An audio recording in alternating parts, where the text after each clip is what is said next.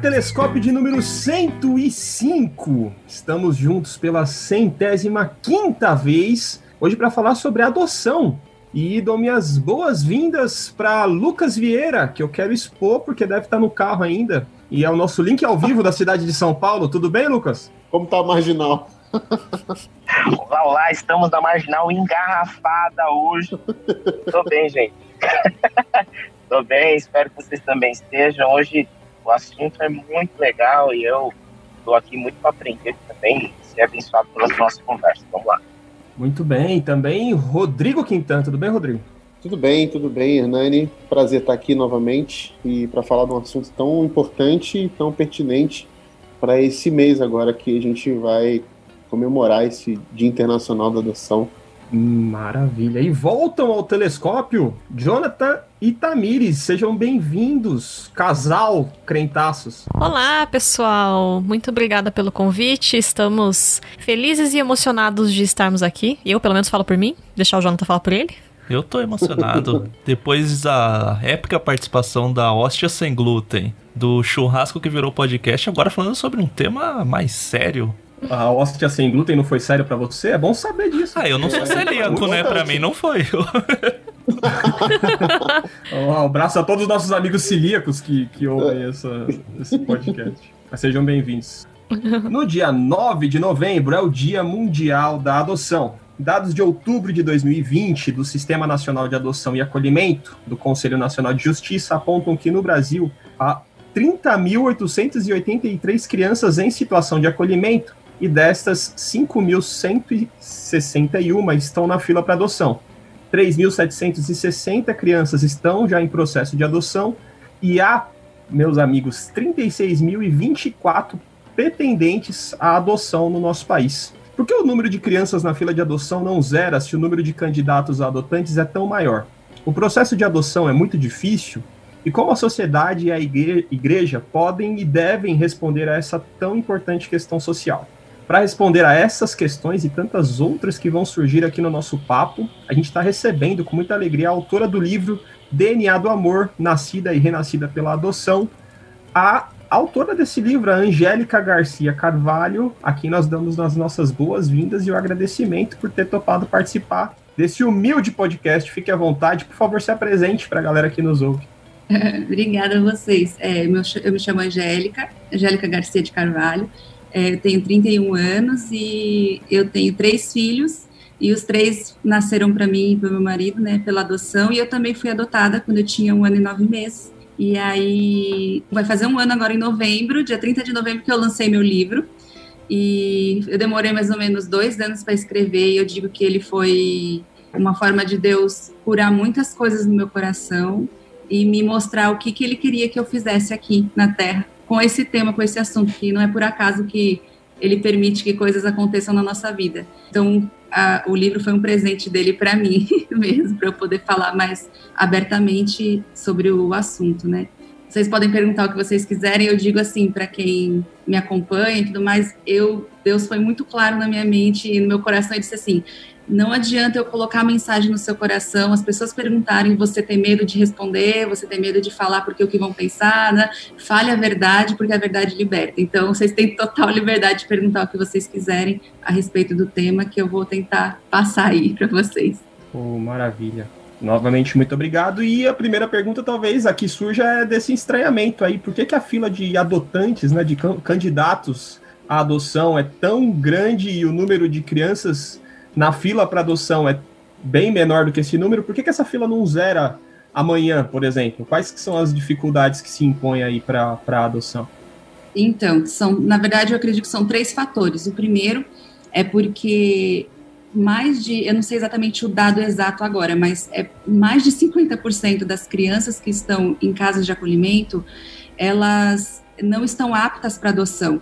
Então, o que acontece? Elas foram tiradas do, da família é, genitora, da família do núcleo, do núcleo é, biológico delas, por algum fator, ou os pais são usuários de drogas, ou eles têm alguma, algum problema com a justiça, alguma coisa que impossibilite eles de continuar com aquelas crianças, por negligência também. E aí eles vão para essas casas de acolhimento, e lá A família não quer que elas estejam lá, a família quer elas, só que elas não podem estar lá. Então eles ficam enquanto a família não se organizar e não se ajeitar com o que a justiça quer, eles têm que ficar em casa de acolhimento. E a outra porcentagem, que é a menor, que é o que estão para adoção, que aí entra o segundo ponto, que é o, a destituição do poder familiar, que é muito demorada, porque a justiça dá dois anos para a criança entrar e a destituição do poder familiar acontecer. É, minha opinião, mas eu acredito que eles deveriam ser encurtados, porque se a pessoa tirou, disse não quero, é, o genitor e a genitora, né, eles não querem a criança e já fez aquela procura básica, ninguém na família se prontificou a dizer, não, eu quero, por que tem que ficar demorando tanto, né? Então, o segundo fator é esse.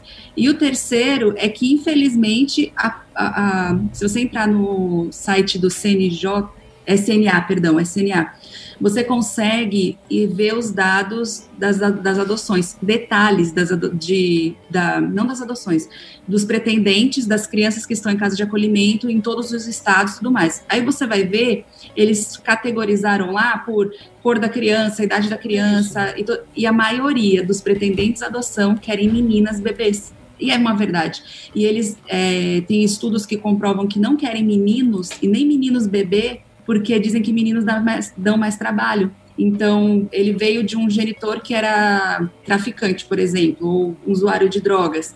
Aí já coloca aquele paradigma de que aquele menino vai ser igual o genitor dele no futuro. Então, as, as pessoas têm medo. Então, não querem meninos. E, a, e eu só tenho um menino, viu? e, e a, as, as meninas não, tem aquele negócio, ah, a menina é fofinha, meiguinha, fácil de, de educar, tal, tal, tal, e tem que ser... Não conheceram Ana Lu ainda.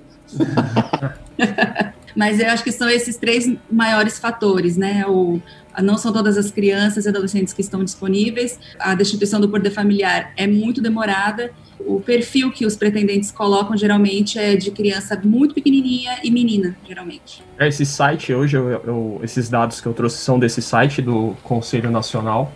Aliás, é, do Sistema pra, Nacional de Adoção. Palmas para nossa assessoria de imprensa que está cada vez melhor aí na, na nossa é... função, na função do Hernani aí. Muito bom, cara. Parabéns. Então, e é bem legal esse site porque ele tem esses gráficos que são é, sempre atualizados, né? E você consegue ver esses dados e é, é um pouco Uh, não sei qual é o sentimento que suscita em ver esses números assim, porque você clica e, e, por exemplo, tem a grande maioria, a imensa maioria adota até seis anos de idade, não aceitam crianças que tenham irmão, tem algumas escolhas relacionadas à, à raça também e cor, então não pode assim, você escolhe qual é a, a, cor da criança que você quer ou a que você não aceita. Enfim, tem todos os dados lá e é, e é meio estranho você assim, para mim gera um, um, sentimento de desconforto ver essa fila e, e as crianças como se elas fossem algum tipo de, de, de mercadoria que o pai está escolhendo, né? Ele quer, ele quer escolher, eu quero adotar, mas eu quero adotar essa criança aqui desse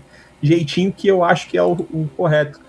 E aí, quando a criança passa dessa idade, passa dos seis anos, se ela tem irmão, se ela tem algum tipo de deficiência física, a chance dela ser adotada vai caindo cada vez mais e aí o, o prejuízo disso, né, dessa criança ficar nessa, nessa situação de acolhimento sem previsão, porque a fila de adotantes está muito seletiva, né, está muito é, voltada para alguma a satisfação de algum desejo que eles tenham enquanto essas crianças para adoção. É óbvio, eu acho também é necessário problematizar várias questões relacionadas a isso, né? Ô, Nani. Mas é estranho a, a, a discrepância dos números ser, ser, tão grande. Fala, Rodrigo. Dentro desse tema aí, eu queria fazer uma pergunta também pessoal para para Angélica. Se você enfrentou algum tipo de, de burocracia na adoção de um dos três filhos seus aí, qual foram as maiores barreiras que você teve? Se teve alguma barreira, ou se as três foram bem de boa.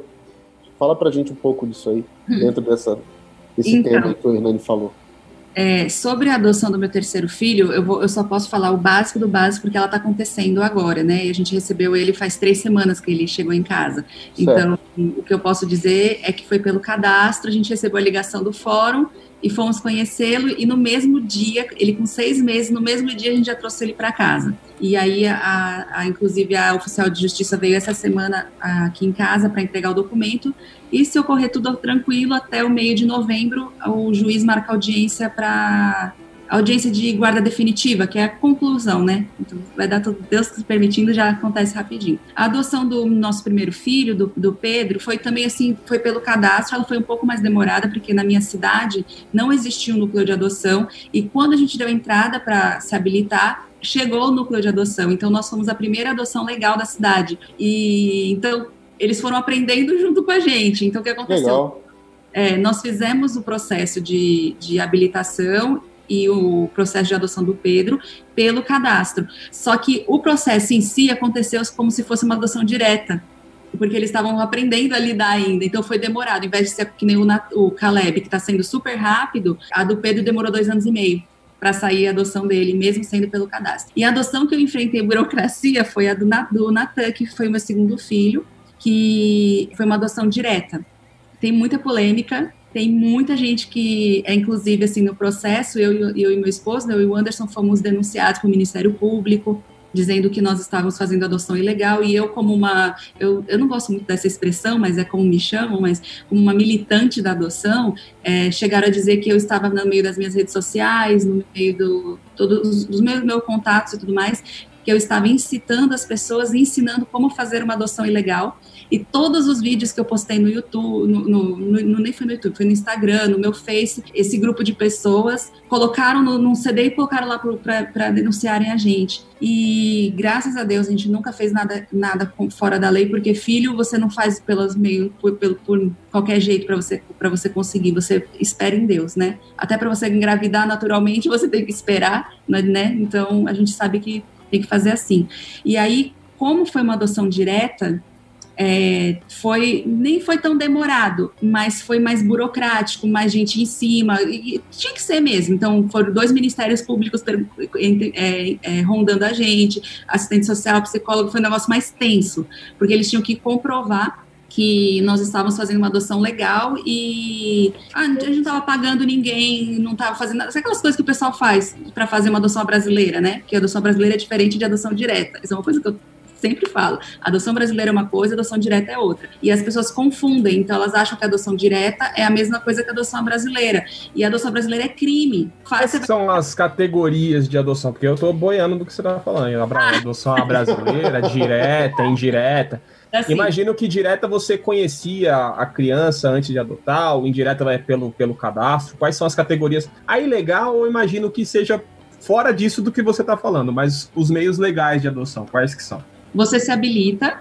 É, a primeira coisa que tem que fazer é se habilitar. Ir no fórum ou no núcleo de adoção da sua cidade e pedir para se habilitar. Eles vão mudar as documentação. Você tem fórum que você faz sem advogado, mas tem fórum que exige que você entre com um advogado para fazer esse processo. Aí você entregou toda a documentação, você vai ter que fazer um curso. Fez o curso, e aí o juiz deu a sentença que vocês estão habilitados, ok, estão aptos para adotar. Aí vocês entram na fila, que aí é, chamam de fila, que é o cadastro, o Sistema Nacional de Adoção, antigo Cadastro Nacional de Adoção. E aí lá você vai ficar esperando aparecer uma criança com o seu perfil, e aí eles vão cruzar as informações. Então começa sempre assim, vamos dizer assim, tem uma criança de três anos na sua cidade, não tem ninguém cadastrado no, no, no Sistema Nacional da sua cidade, que queira aquele perfil, aí eles vão para o Estado. Aí do Estado não tem ninguém, aí eles vão, liberam para o Brasil. É mais ou menos assim, para todos os outros estados. Então, aí cruzar as informações, aí você vão falar, quer conhecer criança? Queremos. Aí vão fazer a aproximação, dependendo da idade. Esse tempo de é, adaptação, ele dura até seis a nove meses, dependendo de como que é. Começa você indo visitar a criança na casa de acolhimento, é, ela dorme lá, você, só, ela, você não tira ela de lá, você vai lá, depois de, vai, um, dois meses, aí eles deixam você levar um, final de semana para casa, aí vai indo até que deixam você passar uma semana com você, até que, ok, você está liberado para levar a criança para casa. E aí, esse é o processo de adoção pelo cadastro. Aí existe o processo de adoção unilateral e bilateral. Eu não sei muito bem sobre esse, esse unilateral e bilateral, que é, é meio confuso, mas é basicamente quando uma, um familiar pede para adotar, é, que é muito mais simples, né, muito mais fácil. E às vezes o que acontece, um familiar está entregando a criança, aí eu, eu quero adotar esse meu, essa, esse meu parente. Eu não sou habilitado. E aí, porque se você não for habilitado, você não consegue adotar, né? Mas nesse caso de ser parente, o que você, o que pode acontecer é falar assim, então você vai se habilitar agora. E aí começa o processo com você se comprometendo a se habilitar, né? É, então, é, seria a adoção é, unilateral. A bilateral, un, bilateral, se não me engano, né? unilateral é uma dessas aí, gente, que acontece, por exemplo, mas alguém se casou e se divorciou. Só que ele, aí ele, essa pessoa casou de novo, só que tinha um filho. E aí você quer adotar aquela criança do seu, do seu novo cônjuge. E aí é a, a adoção, se não me engano, é unilateral, que você permite a passar a ser fi, é, pai daquela criança. E aí tem as outras duas adoções, que é a adoção brasileira, que é a que é crime, que é quando você registra a direto é, é até, é até irônico, né? A brasileira é crime. é mesmo. É irônico é se não fosse, quase. É lógico, lógico. É. Mas imagino quando... que seja pegar para aquele velho peguei aqui para criar e leva a criança sem ah, passar por achei, nenhum instância. É, achei aqui e tô levando. E aí é quando muita gente faz aquele, por exemplo, a criança nasceu e vai direto e registra no nome. Então, isso é falsidade ideológica e tudo mais, né? E tem, também tem gente que faz assim, que é, na minha opinião é pior ainda. É quando sabe que a, a moça quer entregar a criança para adoção. Aí vai para o hospital, é, ou a criança fosse filha daquele, do marido, o que acontece? Registra a criança no nome da genitora, porque tem que ser registrado o nome dela, e aí registra no nome do marido que tá que da, do casal que quer adotar. Isso também é crime, é falsidade ideológica, né? E, e outra coisa, além de tudo isso, se um dia futuramente essa criança precisar de algum acompanhamento é, é, biológico por alguma doença, alguma coisa, e geneticamente precisar saber, aí vai, vai imagina a confusão mental que meu pai, não quero nem imaginar.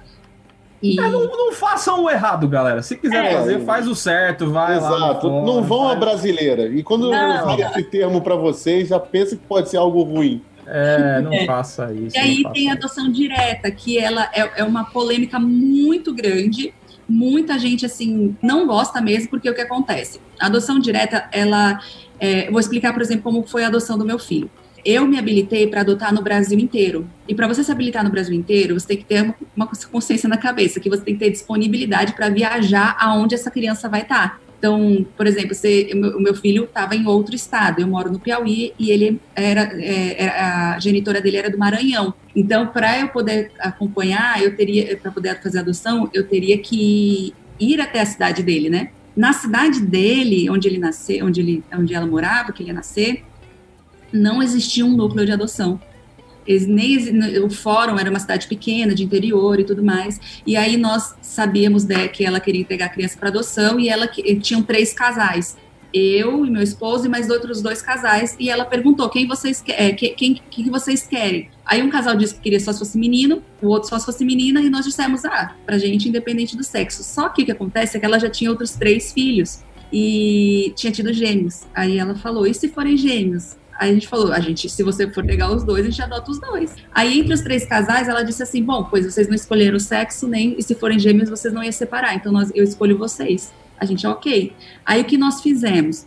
Nós fomos no Ministério Público, conversamos com o pessoal do Ministério Público, apresentamos toda a situação, nosso cadastro, a nossa situação, a dela, foi ela, a mãe dela, todo mundo numa sala, conversando, falou, o que, que a gente tem que fazer? É legal ou não é? Aí o Ministério Público lá analisou tudo e disse, é legal, só que tem uma coisa, que é um, um, um fator, assim, bem complicadinho, assim, da, da, da, adoção direta. A gente assinou um termo que é, eu ia pagar para ela fazer é, o pré-natal, toda aquela coisa, pra, porque ela estava grávida. Ela estava grávida de dois meses, né? Então eu ia estar acompanhando a gravidez. E aí a gente assinou um termo, mesmo que a gente pagasse tudo para ela, se ela desistisse a qualquer momento é, da, da entrega legal, até mesmo, até o dia da audiência de, é, depois ele ter nascido, até o dia da audiência de guarda definitiva, o, o, processo da adoção, ela poderia desistir. E a gente teria que entregar a, o bebê de volta sem ela pagar um centavo para a gente. E a gente Caramba! É, a gente assinou o termo, ela assinou o termo dizendo que é, ela queria aquilo também, e foi assim, e eu acho assim, é, foi nesse processo que aconteceu a denúncia contra a gente, né? Mas como a gente tinha um processo, na justiça é assim, se a coisa não for legal, eles nem abrem um processo de adoção. Eles não, não vão permitir que um processo legal de adoção se inicie se tiver alguma coisa ilegal no meio. E como não tinha, então se iniciou um processo. Então foi um dos fatores que o advogado apresentou. Se tivesse legal, vocês nem abririam um processo, né? Então comprovou a legalidade, a legalidade e encerraram, inclusive, a, a denúncia e tudo mais. E aí, a audiência dele aconteceu alguns meses depois. Ele estava com oito, não, nove meses, quando saiu a, a, a, a adoção dele, passou para o nosso nome e tudo mais. Então, esses são os tipos de adoção. E o mais seguro de todos, deixa eu deixar bem enfatizado para vocês aqui, o mais seguro de todos é pelo cadastro, é, é sim, porque ali você vai ter a segurança se a criança chegou, apresentar a criança para você, é porque a destituição já foi feita, e aí vai depender de você dizer quero ou não quero e fazer o papel agora encarar. Sou pai dessa criança, sou mãe dessa criança. Já a adoção direta, ela só vai ter certeza depois que o, o, juiz der a sentença final, entendeu? Então, é um dos medos que tem, e eles têm muito medo, a justiça, de facilitar o tráfico de criança, que eu discordo um pouco, porque hoje, para você adotar, você tem que estar habilitado. Então, é um pouco mais complicado. Mas eles têm os, os, os dados deles que, né, a gente não pode questionar isso aí, mas, é, mas são esses, esses, essas modalidades. Eu falo, viu, gente? que bom, que bom que, que bom, a gente que ouve bom, é. também. É, o Jonathan e a Tamir estão participando aqui do podcast e eles estão no processo de, de adoção, né? Eles têm compartilhado algumas coisas no site, textos e tudo mais, e a gente tem prazer de tê-los aqui também para falar talvez dessa experiência também, das motivações, de como vocês tomaram essa decisão e como tem sido a experiência de estar nesse processo de adoção também, que é uma experiência muito valiosa. Sim, é então, a gente, na verdade, pensa em adotar uma criança desde que namorava. Eu, na verdade, sonho em adotar uma criança desde que eu era, sei lá, adolescente, assim. Eu via Globo Repórter de criança abandonada e ficava, senhor, alguém tem que cuidar dessas crianças. E a gente sempre conversou a respeito, assim. Só que a gente pretendia ter filhos biológicos também. E, e nós passamos por o processo de tentar engravidar. A gente ficou um tempo, né? Mais, passou mais de um ano tentando engravidar. Não conseguiu e tá na fila do SUS daí para fazer os exames para ver se há algum problema com nós dois. Mas de, de, um tempo para cá, sei lá, outubro, novembro do ano passado para cá, a gente meio que desencanou assim de, olha, tá bom se não engravidar e tá bom, os exames vão ser mais pra gente saber se há algum problema de saúde que precisa ser tratado ou não. E começamos o processo ano passado. Então a gente foi no fórum da nossa cidade, aqui em São José, uh, participamos da primeira primeira reunião que, que é feita com a psicóloga do fórum e tudo mais. E aí vem, né, juntar papelada, fazer os cursos. Aqui em São José dos Pinhais são dois cursos que são exigidos para o processo de adoção. E, e a gente está fazendo o último desses cursos. Nós já entregamos os documentos, porque dá para confirmar a presença do curso depois de já dar a entrada na papelada. Então,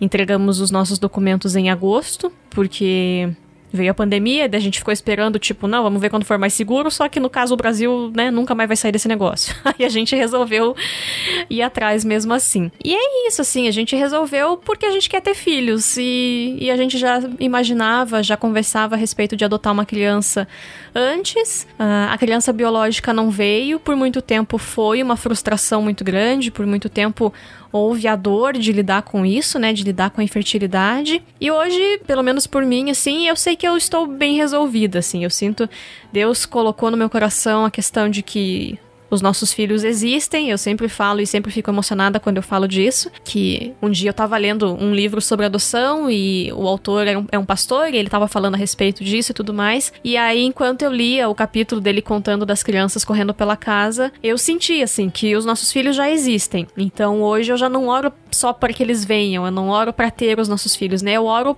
pelas, pelas crianças que eles são mesmo. Então, para que eles estejam bem, para que eles, né, para que Deus coloque um conforto no coração deles e que a gente vá sendo aproximado de alguma forma nesse, nesse processo até eles chegarem até a gente. Mas mas hoje para mim não dói mais assim a questão da infertilidade, a questão de não passar por uma gestação, porque existem outras formas. Então, Sei lá, acho que é um pouco isso, assim. E aí a gente começou a falar, eu falo mais, né, do que o Jonathan, nos textos que eu já fiz, os compartilhamentos que eu já fiz, justamente porque a gente passou por muita pressão por não ter filhos ainda. Vai fazer quase oito. A gente tá quase oito anos casado e a gente sofreu muita pressão da família, de amigos, da igreja. E eu sempre comento assim: muitas vezes as pessoas nos pressionavam sem saber os problemas que a gente estava enfrentando, sem saber os dilemas que nós estávamos enfrentando. Então, quando eu comecei a falar a respeito disso, foi muito mais porque para mim já estava cicatrizando e eu esperava que não fosse uma ferida em outras pessoas. Inclusive recomendo o vídeo do Paulo Baruch e da Rebeca onde eles falam sobre isso também, porque. Sensacional, mesmo. É uma dor muito grande. Você já estar passando por um momento que é difícil, por uma situação que você se culpa muitas vezes e ainda precisar lidar com a cobrança da, das demais pessoas ao seu redor, Sim. assim. Então, quando Tem um eu... comportamento muito tóxico, né, na, no meio, principalmente no meio eclesiástico disso, na,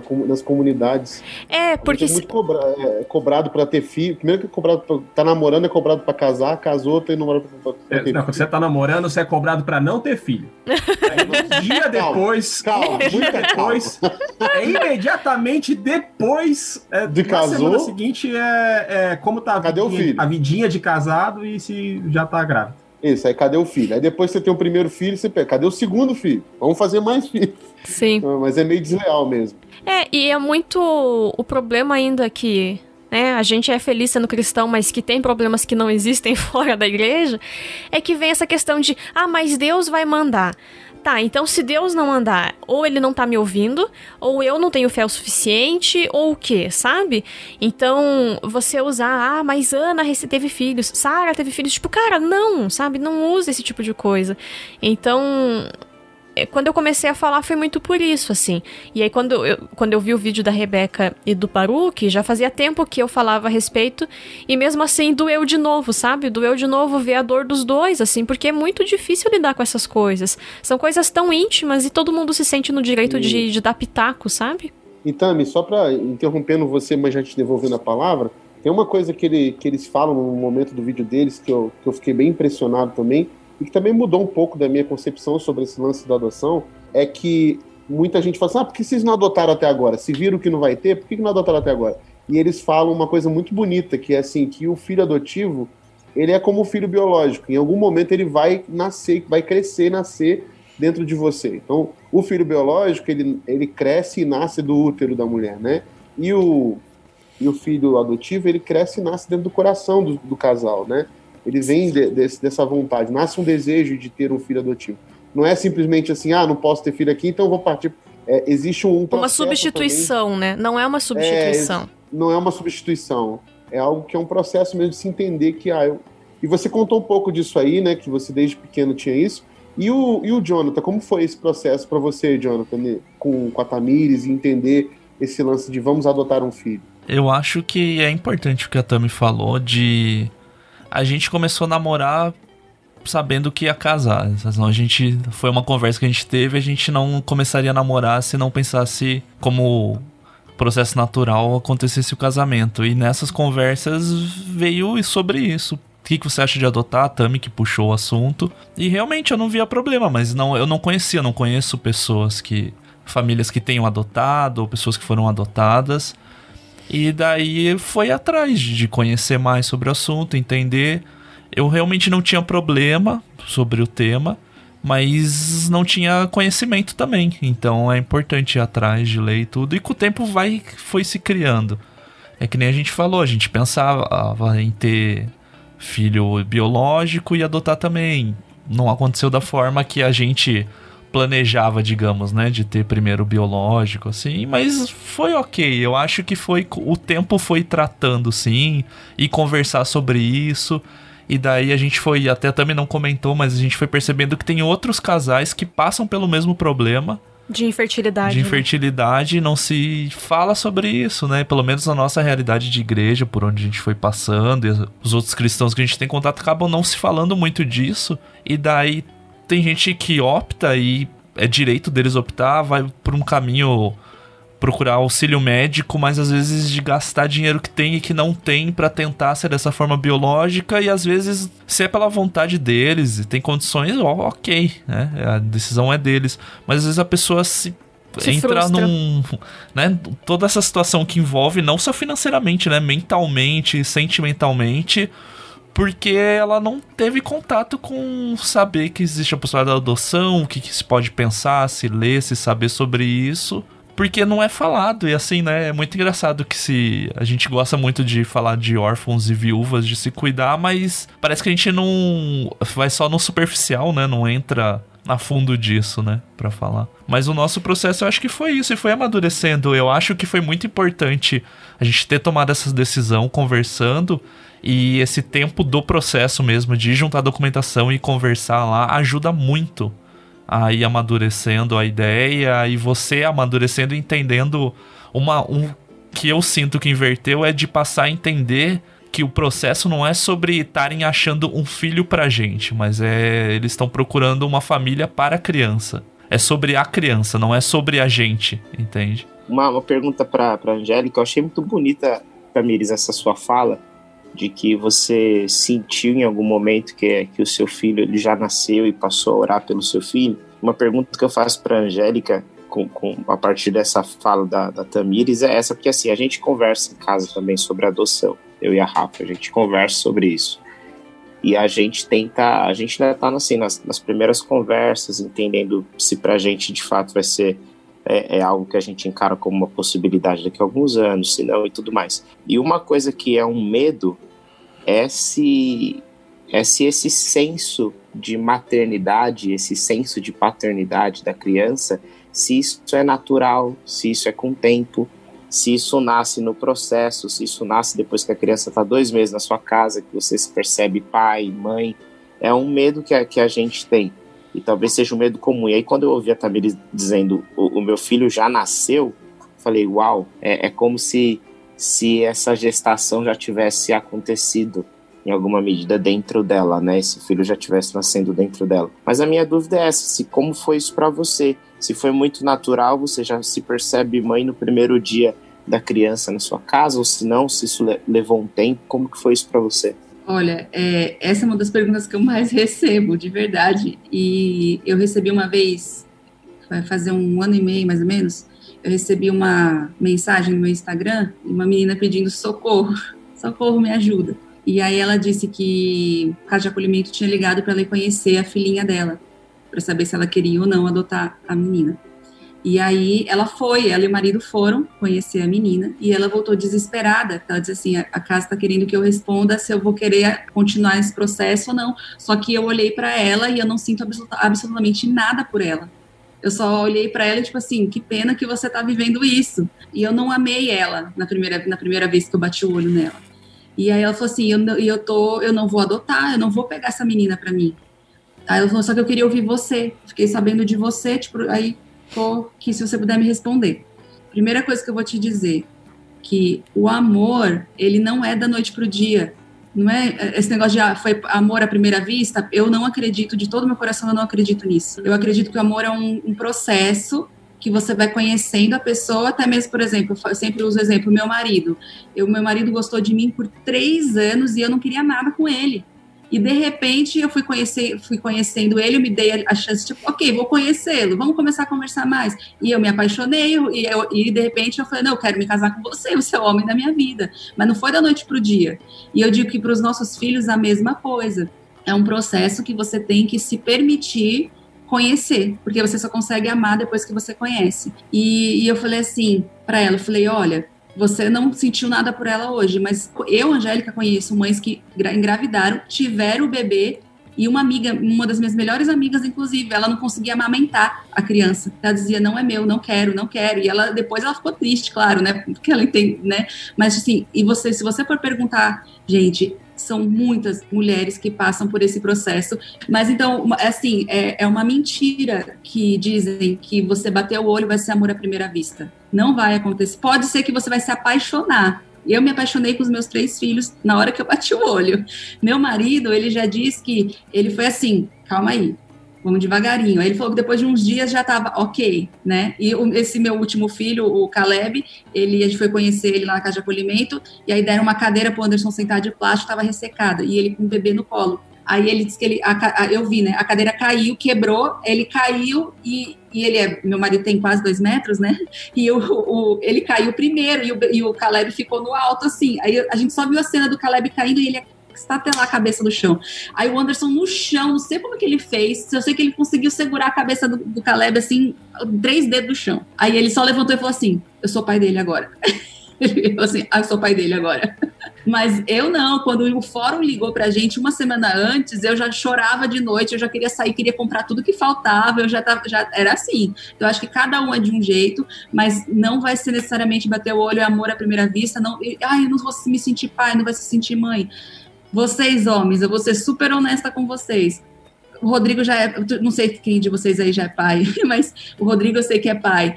Eu tenho certeza que a diferença, a, a, a, você com certeza amou, ama suas filhas e amou suas filhas quando você soube, mas foi um processo em você olhar, conhecer, e, é um processo. Eu falo, isso pra, eu falo isso para Priscila que é muito diferente ela, ela tendo lance na barriga e ela já ela mandava eu falar com a barriga, com a Lu. O lance é a criança. O lance é as crianças. O lance é, na barriga. O meu lance. O meu lance, você não se envolve. Ele é pai também, viu, Angélica? É pai de. É pra traduzir de, de, o lance. ela é, tendo aquele é lance é na barriga. De, ele é pai de dois, dois, dois molecotes lá, bonito pra caramba. Herdaram, herdaram toda a beleza do Hernani, por isso que ele ficou assim, desse jeito. o Benjamin já tá careca. Mas é, eu, digo, eu, eu dizia isso pra Priscila, que ela falava pra eu falar com, com a Ana Luísa e com a Alice na barriga, eu não conseguia, eu via só uma barriga, não, não conseguia entender. E até o processo depois, é, é muito louco isso na cabeça, para virar a chave, para você entender, caramba, sou pai mesmo, essa aqui é minha filha, né? É e é muito diferente, tanto de, um, de uma filha para outra, é completamente diferente e é realmente um processo. Eu gosto de dizer assim que eu não acredito que a adoção seja para adotar seja para todo mundo. Não acredito. Eu acredito que Deus ele coloca no nosso coração e aquele negócio começa a queimar de um jeito que a gente não consegue não consegue mais dormir enquanto você não, ok, tenho que fazer alguma coisa. Mas a adoção é para todo mundo, a causa adoção é para todos nós. Em Tiago 1, 1, 27 diz isso. O cuidado órfão, é, você ou adota, porque Deus colocou no seu coração, ou você se importa com a causa e faz alguma coisa por eles. Não tem como fugir disso, não tem como cristão fugir disso. Então, é, quando Deus coloca no nosso coração, ele vai devagarinho, no tempo certo, preparando cada detalhe para a gente se preparar. Por isso que eu digo, se você, até para o Jonathan e para Tamires, não, não, não esperem, não esperem pela adoção, se preparem, porque quando você espera, aquele negócio não tem fim, parece que nunca chega, você fica cansado, aí começa só a ver, tá demorando, tá demorando, e não vem, não acontece nunca. Mas quando você se prepara, para a chegada do seu filho, você está se capacitando, deixando que Deus te prepare para quando ele chegar, você esteja preparado para ser o melhor pai e a melhor mãe. Ainda mais quando, no caso da, da Tamires, que ela acabou de dizer que é, ela, Deus falou para ela que os filhos já existem, então você não sabe o que está passando na vidinha deles. E pode ser que eles venham com algumas, alguns traumas, e não vou dizer pode ser, vão vir com alguns traumas, algumas coisas, que se vocês simplesmente esperarem, quando chegar, você não vai estar nem preparado. Tipo, e aí? O que, que eu faço agora? Agora, se você estuda, se prepara, conversa com pessoas que já viveram adoção tardia, já viveram adoção, enfim, quando chegar, você calma aí, eu sei como lidar com isso, filho, vem aqui, filha, mamãe vai ajudar, tal, tal, tal. Então é um processo de se preparar e não de esperar, né? Ainda mais nós que somos cristãos, a gente crê que Deus ele dá todas as ferramentas para que a gente consiga cumprir a nossa missão aqui, né? É, antes do Hernani tomar a palavra de novo, só queria deixar claro assim que eu não não romantizo, né, também isso que você colocou de não achar, achar que vai ser tudo imediato e tudo mais. Não é esse o ponto, talvez tenha ficado um pouco mal construída a minha frase, mas é muito uma ideia de que eu realmente sinto que as crianças que serão nossos filhos, elas já existem, assim. Então eu já nutro o amor pela ideia de ter os nossos filhos, independente de quando eles chegarão para nós, né? Mas eu, eu, imagino, eu, imagino, e tudo que a gente tem visto nos cursos, que o processo de virar pai e mãe e, e passar a amar essas crianças não, não seja imediato e tudo mais, né? Não, eu entendi. É que eu só falei esse posicionamento, porque eu sei que outras pessoas vão ouvir. Ah, sim. E, e elas, infelizmente, é, é, você que está falando de adoção, você vai ver que eu creio que Deus vai colocar pessoas na sua vida também para você influenciar. E você vai ver que muitas vão colocar desse jeito, como se fosse. Ah, é, olha, gente, a pior coisa que eu posso ouvir, uma das coisas que eu mais me dói ouvir é quando alguém me fala assim: eu não aguento mais esperar, eu não aguento mais esperar esse processo, não aguento mais esperar. Porque, gente, se você eu, eu e meu esposo, meu esposo é estéreo, e a gente também tentou engravidar, e por mais de um ano, e eu, eu não engravidava, e eu achava até que o problema fosse comigo, tal, quando meu marido ainda brincou, eu, não, eu, não, eu isso, eu não tenho problema, eu sou homem, brinco assim ainda, gente. Aí, quando ele foi fazer o exame, porque eu, eu, não, eu não tinha dado nada no meu, nos meus exames, e aí descobriu que ele era estéreo. E aí foi primeiro um processo, como a Tamires falou, um processo de eu entender que era para é, foi muito dolorido para mim, muito dolorido, porque eu pensava assim, é uma coisa da minha cabeça que, que Deus tirou, graças a Deus, mas eu pensava, eu fui rejeitada um dia, e eu vou provar para as pessoas que eu nunca vou ser igual quem me deu. Eu tinha que gerar um filho. E aí, quando eu me dei nessa escala, tipo, não vou gerar filho, eu sofri muito. E bem na época, minha irmã me liga, tô grávida. E aí, gente, foi muito difícil para mim. E mas Deus foi é, é, mudando meu coração e principalmente uma frase que meu pai disse para mim um dia. Ele disse assim para mim, filha, bem no dia que minha irmã contou que estava grávida, né? Ela me contou que estava grávida e eu depois liguei para meus pais chorando. E aí ele falou assim, filha, pensa que o que você está vivendo hoje é como se fosse um luto você vai precisar entregar o seu luto para Deus, mas você precisa primeiro sentir ele. E é verdade, a psicologia diz isso, que você precisa sentir, passar pelo luto para você conseguir deixar ele embora, senão você fica com aquilo corroendo dentro de você. Mas ele falou assim: por quanto tempo você vai querer ficar vivendo isso? Então, decida isso no seu coração. Aí, eu, aquele dia, eu desliguei o telefone e aí eu orei para Deus e fiz assim a, a seguinte oração: falei, Deus, eu quero entregar o meu luto agora, porque eu quero que o Senhor é, é, faça a sua vontade, mas isso está tá impedindo, né? Porque a minha, a minha dor está impedindo. E aí orei, entreguei para Deus. Aí nove meses depois, o, o, a gente conheceu o Pedro, né? A gente reconheceu o Pedro. Eu falo assim, foi realmente uma gestação depois dali que eu entreguei para Deus. Mas foi um processo dolorido da infertilidade. E há muitos casais entram para adoção depois que descobrem a infertilidade. E esse, e eu digo assim, não é nenhum problema porque Deus ele dá o filho da maneira que ele quer. Mas se você não tratar no seu coração essa dor, você não quando quando mesmo que seu filho chegue pela adoção, qualquer momento que ele comece a dar trabalho, porque ele é uma criança, é um adolescente, tudo mais, você talvez vai se perguntar: o que que eu fui fazer? Só que filho que nasce biologicamente você não devolve, né, Rodrigo? não dá para devolver essas meninas, nem quando elas te deixam, não tem como devolver. Só que aí entra o próximo problema, que as pessoas pensam que a adoção pode devolver. Então, cansei, não, não era o que eu esperava, fugiu do meu roteiro, peraí, vou lhe devolver. E devolvem. Há muitas devoluções. Mas tudo isso porque as pessoas não se preparam para tudo isso. Eu estou infértil, então eu vou resolver o meu problema agora adoção. E adoção não é um tapa-buraco. Adoção é você encontrar o seu filho e resgatar o seu filho que estava perdido. É isso que é adoção. Ele não pode fazer nada por ele mesmo para encontrar você. Você tem que ir atrás dele. E se você não faz nada, ele vai ficar perdido. E se você vai tapar buraco, tu vai tapar o buraco dos outros. Não vai, o seu vai continuar aberto. E vai ser pior para você e para a criança, né? Então é um conjunto de situações de de determinados pontos que têm que ser resolvidos, têm que ser tratados, e todos, um ponto maior que eu digo, todos coloque diante da cruz. Fale, Deus, me ajuda a tratar isso no meu coração, para poder ser o melhor pai, melhor mãe, né? Eu tinha uma dúvida, Angélica, que eu queria conversar com você, que é justamente sobre esse lance do momento em que você comunica ao teu filho que ele é um filho adotivo, né? que ele não é um filho como é, os amiguinhos dele e tudo mais. Então, assim, é, existe um momento certo, assim, eu, eu, claro, óbvio, existe um momento certo, mas assim, como que funciona isso? Então, primeiro assim, se a criança ela foi adotada, ela já tem conhecimento, quando ela foi adotada, a criança ela não é adotada, viu, gente? Ela foi Boa. adotada. Boa, obrigado. É, quando a criança ela foi adotada, ela já tinha entendimento das coisas, é só você é, é, sempre comentar, conversar com ela, é, que nem uma moça me ligou, me mandou mensagem ontem. Será que minha filha, eu não sei se minha filha tá com alguma coisa na cabeça, se ela tá preocupada, eu não sei o que ela pensa sobre a adoção dela. Ela sabe da história dela, mas eu não sei o que ela pensa. Eu falei assim, ela pergunta não, não perguntou. Você foi atrás? Você perguntou como é que é? Ela falou assim: eu fui. Ela falou: mãe, para mim tá tudo super resolvido, não tá tudo bem. Filha, se você tiver interesse, me pergunta. E se você vê que ela nunca comentou no assunto, uma dica que eu dou é assim: filha, posso te contar como foi para mim receber você? Como é que foi esperar por você? Pronto, começa devagarinho. E se ela, durante a história, ela tiver dúvida, ela vai perguntar. Ah, mãe, mas e isso e aquilo? Agora, a mais difícil é quando a criança não tem entendimento do que está acontecendo. Por exemplo, meus três filhos, um chegou com oito meses, o outro foi recém-nascido e o outro com seis meses. Eles, quando tiverem com seus dez anos, se eu não falar sobre isso com eles, eles não vão nem lembrar que um dia eles foram adotados. Não vão lembrar disso. Não vão lembrar porque nessa casa eu falo de adoção o tempo inteiro, né? Eu vivo isso, mas naturalmente é mais difícil. Então, o que, que eu digo? Eu não sei quando meus pais sentaram comigo e me contaram, filha, você foi adotada. E eu fui adotada, eu tinha um ano e nove meses, mas eu não me lembro. Eu só sei que eu fui.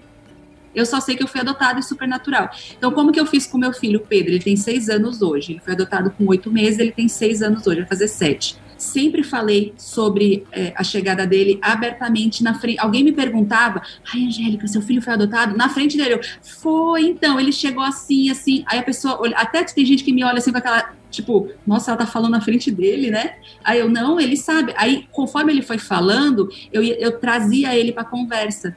Ah, filho, você quer contar para ela como é que foi? Você lembra alguma coisa? Aí ele lembrava uma coisinha ou outra e ia completando.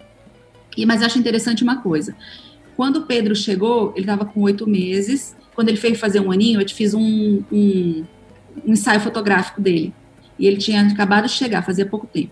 Aí, quando ele estava com um ano e meio para dois anos, eu achei as fotos no computador e fui mostrar para ele. Ele entrou numa crise de choro e só fala, ele falava pouquíssimas palavras e ele só falava assim: quer papai, quer papai, e me abraçava e chorava.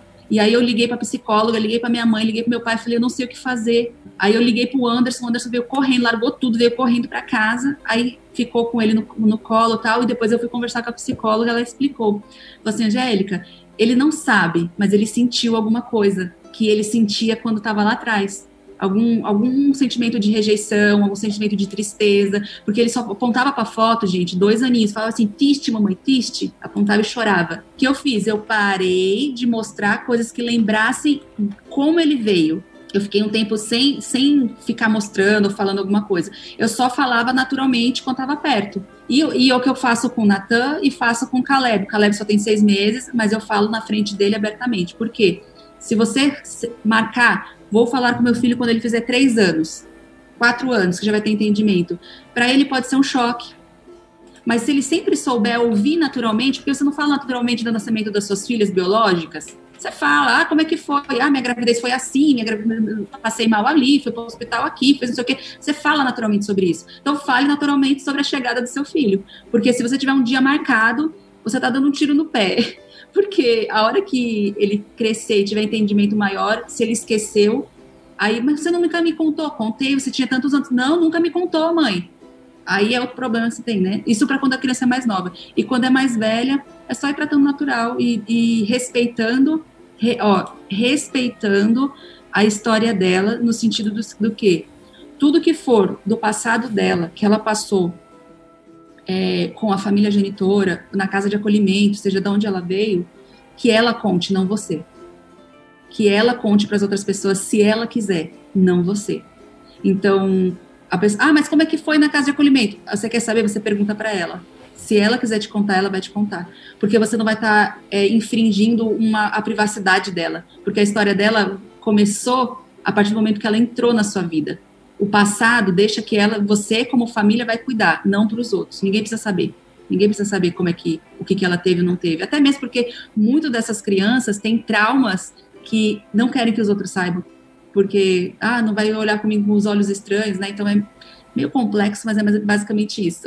Mas eu queria que vocês, agora o clero que participa do, do telescópio, falassem também como é que eles veem a igreja como resposta a essa necessidade, né? Não sei se é um assunto tão em voga quanto poderia ser, né? Tem esses textos, principalmente o texto de Tiago, que, é, que já foi citado aqui, que é clássico, que a religião que Deus aceita é o cuidado, o socorro ao órfão e à viúva. Como que a igreja pode ser resposta para isso, né? É, para essa questão social tão fundamental que é o acolhimento, o resgate e o cuidado dessas crianças que precisam de uma família, né? Bom, eu, eu acho que assim, eu, eu começo, eu parto do princípio do que a Angélica já falou, que a questão da adoção ela é uma, ela é uma questão indiscutivelmente obrigatória do pensamento cristão. A, a Bíblia nos ensina isso e nós devemos então olhar para isso com, com olhar, é, assim como outras causas que a Bíblia nos levanta, que é nossa obrigação como cristão, como igreja, e a gente tem que colocar isso na nossa pauta, na nossa agenda. Então, a gente pode observar, e eu gosto dessa fala da Angélica quando ela diz, ó, nem todos são para adotar, uma, não, são pais adotivos, né? É, mas todos somos, somos engajados na adoção. Não sei exatamente foi o que ela falou, mas é, essa é a ideia. Temos, é, essa é uma causa da é uma causa da Igreja de Jesus. Uma das coisas que me motivou esse papo foi justamente um, um, um post da Tamires que ela fez dizendo o quão isso é importante na pauta da Igreja né, e quão isso é negligenciado, quão a gente tem se omitido em relação a esse assunto. demais. Eu acho que, por exemplo, nós temos várias campanhas que nós é, temos na sociedade de Outubro Rosa, é, Novembro Azul, Setembro Amarelo. Cara, mas eu não escuto falar sobre as questões de adoção como eu escuto falar dessas outras causas de maneira forte. Não sei se é porque eu estou inserido fora do contexto, mas de verdade. Eu também não estou tão, tão, tão, no contexto do, do, do Novembro Azul, do Outubro Rosa, apesar de a gente ter isso como um grande movimento de marketing também na sociedade, é, é, mas eu, eu, não vejo a adoção nesse patamar. E tendo esses números que você apresentou no início, é, é mais chama, é mais fica mais claro ainda que há uma necessidade de se falar isso, de há uma necessidade de esclarecimento, de gente que especialista no assunto, que traga é, experiências, gente que, que passa por isso e traga testemunho. As igrejas precisam abordar isso. A gente precisa de gente é, como Angélica, por exemplo, que passou por um processo nas nossas comunidades locais que falem sobre o assunto. E, e nós precisamos nos conscientizar em promover encontros para falar sobre isso. Então, é uma obrigação da igreja, e assim como a nossa sociedade, e a, e a igreja sendo um recorte da nossa sociedade, ela tem esses problemas dentro da, da sua comunidade. Mas eu acho que, assim como a nossa responsabilidade é ser uma contracultura, então a gente tem que também levantar uma bandeira e apontar para os problemas que não estão sendo é, revelados pela sociedade. Nós, como igreja, deveríamos levantar essa bandeira e dizer: ó, é preciso falar sobre isso. Então, eu, eu creio ser uma responsabilidade social da igreja, e eu creio que atualmente nós falamos muito pouco, tanto como igreja como sociedade, falamos muito pouco sobre adoção, um assunto tão pertinente, tão importante no Brasil, que é onde a gente vive, e no mundo. Então, assim, fica aqui a minha, a minha palavra do clero, como o Fernando falou, mas uma palavra não só como uma identificação de um problema, mas alguém que está sendo confrontado a pensar nisso de uma maneira diferente a partir do que foi exposto hoje aqui nesse podcast. É, gente, eu não quero corrigir ninguém, não, tá? Mas eu vou, vou, vou colocar o ponto aqui para vocês vão entender. A pergunta que eu tenho para vocês: como que Deus nos chama? Ele nos chama de filho ou nos chama de filhos adotados? Ele nos chama de filho. Mas nós todos que aceitamos Jesus fomos, somos filhos por adoção, né? Eu não gosto da expressão pais adotivos, eu não sou mãe adotiva dos meus filhos, eu sou mãe. E eu não sou filha adotiva dos meus pais, eu sou filha e eu também não gosto da expressão filho do coração. Eu acho que é linda, mas é regada de sutis possibilidades de problema. Porque é, por que, que eu não sou só filho? Eu sou filho do coração e o meu irmão. Eu tenho duas irmãs biológicas, por exemplo. As minhas irmãs são filhas e eu sou filha do coração. Ou as minhas irmãs são filhas e eu sou filha adotiva. Então, assim, quando a gente quebra esses, essas pontezinhas, a gente elimina alguns problemas. É filho e ponto final. Mas eu entendo que a colocação do filho é para poder espe especificar. Mas é porque tem muita gente que utiliza, apresenta assim: esse aqui é meu filho do coração, meu neto do coração. né? é, no meu caso, meus erros de, de, terminologia é por ignorância mesmo. Tô aprendendo agora. Tô aprendendo agora e eu, e eu, e eu deixo você livre, Angélica, para me corrigir a hora que você quiser porque eu não sei, e isso está sendo tudo exposto para mim agora, se eu errei alguma terminologia. Não, e fica à vontade, porque eu adoro também que corrijam o Rodrigo. Eu acho é. uma coisa super maneira. Fica à vontade, viu? É porque ele Inclusive, não consegue. você vai participar mais vezes para é ficar é que, corrigindo ele. É que o Hernani, o Hernani não consegue me corrigir, então ele fica pedindo para os outros corrigir. É eu sou submisso, você me você é meu pastor. Vou colocar que eu gostei que o Rodrigo falou. Eu fiz uma pesquisa no meu Insta uma vez e coloquei uma enquetezinha. Na sua igreja já fizeram alguma programação, algum evento, alguma palestra que falasse sobre adoção? E for, foram poucas pessoas que responderam, foram um pouquinho mais que 100, cento e poucas pessoas, mas sem brincadeira. Das cento e poucas pessoas, só duas disseram sim. E aquilo me chocou. E eu falei assim: o quê? E aí, inclusive, foi uma coisa que Deus colocou no meu coração. O meu, meu, meu ministério hoje é ir nas igrejas e falar. Então, se vocês estão aí, não sei se são da mesma igreja, mas se Deus colocou no coração de vocês, ou essa questão, será que fala? Então, talvez ele esteja perguntando, falando para você: faça, Rodrigo, faça, né, Lucas, faça, Hernani, alguma coisa para é, falar sobre o tema, que é extremamente importante. Não, é que o livro que eu citei anteriormente, que eu li ano passado, que tocou bastante, o nome dele é Adoção, Sua Extrema Prioridade para Famílias e Igrejas Cristãs. É do pastor Russell D. Moore. Ele é estadunidense e, e é um livro realmente fantástico, assim, porque ele é pastor, ele, ele passou pelo processo três vezes, quatro vezes, eu não lembro. Ele tem vários filhos, mas ele tem filhos pelas duas vias. E aí, quando ele está discutindo na, no prefácio do livro sobre como nós somos filhos que fomos adotados através de Jesus, ele pega e está mostrando também a questão de preferências, né? Porque é muito cultural. Então, no Brasil, a gente sabe que são meninas a preferência, mas, por exemplo, na Índia, há muitas meninas para adoção, porque lá a filha tem que ser, né? Você tem que pagar o dote para a menina. Então, você prefere ficar com o filho homem e dar a sua filha mulher. E aí, a partir disso, eu vou ler um trecho do livro dele, porque eu acho muito bom.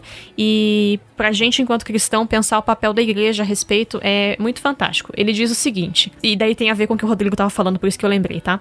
A adoção é contracultural. Afirmamos o valor de qualquer vida. Afirmamos o valor da diversidade étnica. Afirmamos a igualdade de valor de meninos e meninas. Afirmamos o valor da vida de deficientes. Afirmamos, perante um mundo preocupado com independência, que dependemos de Deus em tudo, inclusive e prover para mais uma boquinha. Então, realmente, a gente precisa falar disso, sabe? O, livro ele fala muito da questão de que se a gente fala da adoção de Deus, né? Deus nos adotou, mas não coloca isso na prática, a gente está sendo hipócrita e vê a, a adoção de crianças do mundo só como caridade. E aí não pode ser assim. Então, a, a parte da missão da igreja também é dar um lar para essas crianças, né? E eu concordo que não é todo mundo que está apto a ser pai e mãe via adoção, mas as igrejas podiam sim. O, e, o, e o pastor fala muito isso no livro.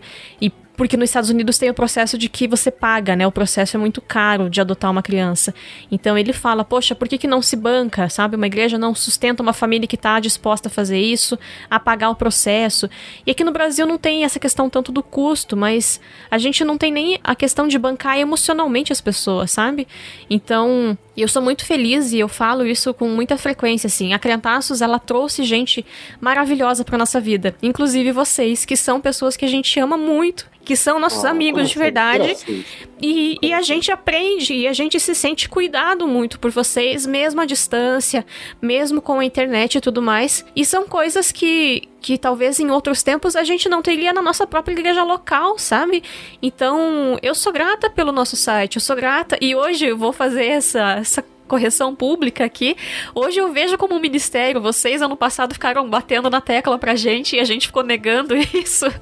E hoje eu vejo a Cantaços como um ministério na nossa vida e a gente tem esse aporte, sabe? Então, mesmo que na nossa igreja a gente tem apoio de amigos próximos que são da nossa igreja, nos apoiam, nossas, as nossas famílias amaram a ideia, ambas as, os lados da família compraram e ficaram muito felizes com a ideia, mas nós somos privilegiados. A gente, eu reconheço isso, assim, a gente tem o privilégio privilégio de ter pessoas que adotaram junto conosco a ideia, sabe? E a minha ideia de quando eu falo, de quando eu exponho essas coisas, é justamente para chegar naquelas pessoas que se sentem sozinhas, que até poderiam pensar na adoção, mas elas estão numa comunidade que é cheia de preconceitos, é uma comunidade que é cheia de, sabe, meia culpa e isso e aquilo, e a pessoa sabe que ela não vai ter gente para andar junto com ela. Então, é muito isso, assim, ser cristão é ser contra a cultura e adotar é contra a cultura. Então que a gente mostre que essas crianças têm valor e que elas merecem ser, sabe, tratadas com dignidade e ter sua dignidade reconhecida e preservada por nós também, porque não adianta a gente ser contra o aborto e a gente não ser a favor da adoção dentro da igreja, por exemplo. Amém. Rodrigo. Ô, Nani, eu, eu quero fazer uma, uma simples contribuição, é, porque acho que já foi dito praticamente tudo. Mas é que a gente tem um hábito, como igreja, sempre de, de cuidar dessas questões que nós consideramos um problema, sempre indo até lá e atendendo isso do lado de fora, sem permitir que esse problema mude a nossa agenda, sem permitir que isso mude a nossa casa, sem permitir que isso de fato afete os nossos relacionamentos. A gente tem essa sempre essa mania de sair e fazer algo, sair e fazer algo, sair e fazer algo. Eu acho que esse espaço que a gente está abrindo aqui hoje é uma das coisas que a igreja pode fazer, abrir espaços para conversar sobre, sobre essas questões e, em especial, mudar um pouco o, o seu modus operandi de ficar indo e fazendo, indo e fazendo, mas acolher essas questões problemáticas da sociedade e não dizendo que a criança é um problema, mas a questão de ter crianças que estão sendo abandonadas, isso é um problema, é, e trazer essas questões para perto como fazem muitas pessoas, e, e deixar que essas questões afetem de fato nossa agenda, afetem a nossa família, mostrando que, que isso é parte da missão e tem que ser parte da agenda da igreja, e não só da agenda da igreja, mas das nossas agendas pessoais. A minha vida precisa ser impactada pela missão. Eu preciso ser pessoalmente impactado pela missão. Minha agenda precisa ser pessoalmente transformada. A minha casa precisa ser intimamente transformada pela missão. E isso muda um pouco. Não é ir lá e fazer, mas é trazer para cá e a gente cuidar dessas questões aqui. Eu acho que tem essa precisa haver essa, essa mudança de paradigma. E no mais, com certeza estou completamente de acordo tanto com a Tami e, e também a Angélica e aprendi muito. Obrigado por, por corrigir o Rodrigo. Eu aprendi muito enquanto você corrigia ele aí. Porque com certeza é, é, seriam expressões que eu também usaria, mas já aprendi que, que não são expressões boas de usar. Eu fui, eu fui o testa de ferro, então, é isso. É, é isso aí. Deixa a, gente chama, a gente chama mesmo assim, Rodrigo. O Hernani, deixa eu fazer um comentário assim, super importante a respeito da igreja. Eu acho que, eu não sei se eu vou usar a expressão certa, então vocês me corrijam também, mas a cultura cristã, ela tem uma, uma coisa muito feia. Quando eu ouvi muito, muito, quando eu estava para adotar o meu primeiro filho, que inclusive uma esposa de pastor olhou para mim e falou assim: "Você, eu já, eu já tinha isso, eu já tinha o Pedro, eu já tinha o Pedro". Ela olhou para mim e falou assim: "Você ainda não tem o seu filho porque você é uma mulher sem fé". Dessa nessa noite eu escrevi um texto, que inclusive está no meu livro. E nele eu escrevi assim: Há pessoas que dizem que eu não tenho fé ou que eu tenho. Ela disse, essa mulher disse que ia orar para que eu tivesse fé. E, é, então, assim, há pessoas que dizem que eu não tenho fé ou que eu tenho pouca, por isso que eu não tenho um filho. E que eu não e que e se não é fé, se eu não tenho fé, o que, que é o Pedro na minha vida? O Pedro é fé, é a prova da minha fé em Deus, de que Deus trouxe meu filho do jeito certo, na hora certa, como ele tinha que ser. Então a igreja tem que entender que a adoção, ela não é, um, como a gente já falou, não é um tapa-buraco. É fé, é fé de que Deus vai entregar o seu filho do jeito que tem que ser. Então, né, tirar esse negócio de, ah, mulher é, tem que ter mais fé, tenha mais fé, ou se não, pior, tenha fé, adote que você vai engravidar. E a verdade é que, é, realmente, é, é, se, se, você não tem fé, ele não te deu um só filho, ele te deu três, né? Então tá aí a resposta para. É verdade. Pessoa. É, e aí, com esses depoimentos maravilhosos, a gente vai caminhando para a conclusão do nosso papo. Agradeço primeiramente ao Jonathan e a Tamires por se disporem a estar com a gente, compartilhando, participando é, desse papo tão íntimo, né? Dessa, mostrando, compartilhando a experiência de vocês. É sempre emocionante. E obrigado, se vocês quiserem dar o seu até breve, pessoal. A gente que agradece o convite, é sempre bom participar com vocês. É, obrigado também pelo telescópio, é maravilhoso poder ser o alto-falante dos papos que vocês trazem, dos convidados, a gente fica muito feliz. Obrigado a PIB Campinas, que recebe a gente no templo virtual deles aqui. Um abraço. É o sem vergonha. É o sem vergonha. Não, e obrigado por, por estar com vocês, Angélica, Lucas, Hernani também, Rodrigo. É bom demais bater um papo, falar sobre isso. Eu sou mais quieto um pouco falando isso ainda, mas a gente quer falar mais disso também, pode ter certeza disso. É o nosso gênio por trás dos microfones. Agradeço também muito eu fiquei feliz no dia que o Rodrigo mandou o print para mim e veio convidar para o programa. Fiquei, olha só, chegou em alguém. e e para encerrar, eu vou ler uma outra frase do mesmo livro que eu já citei. E essa frase, ano passado, eu li ela durante o advento, porque eu comecei a ler o livro no final do ano passado. E aí o autor está falando sobre a importância da adoção e ele diz o seguinte: Numa noite, há dois mil anos, tudo que estava no caminho da serpente era um operário que resolveu ser pai. E é fantástica essa frase, porque Jesus também foi, né? Ele é um. José adotou Jesus como seu filho e eu acho essa frase fantástica. Então, fantástico, em mais fantástico. um ponto, a gente consegue se colocar. Uh, a, a humanidade de Jesus faz sentido dentro da nossa humanidade, né? Maravilha. E obrigado, Angélica, também por ter participado. Fala dos seus, faz os seus contatos, seu livro, o pessoal que quiser ler o seu livro, como é que faz para adquirir? Faz o merchan, fala do faz canal, youtuber Angélica. Ah, eu tenho um canal no YouTube, mas eu, eu posto pouquíssima coisa. Eu sou mais do Instagram. No Instagram eu faço bastante live, eu, eu, tô, eu tô mais presente. Vou começar pelo livro. Esse aqui é meu livro. Tá é, o povo que está ouvindo o podcast não está vendo a capa do livro, mas a gente está vendo aqui. É maravilhoso. Ah, tudo bem para vocês. Nós colocaremos o link para aquisição, estará no post, vai ter o link para o pessoal que quiser adquirir o livro. É, para quem quiser adquirir o livro, pode falar comigo diretamente no Instagram.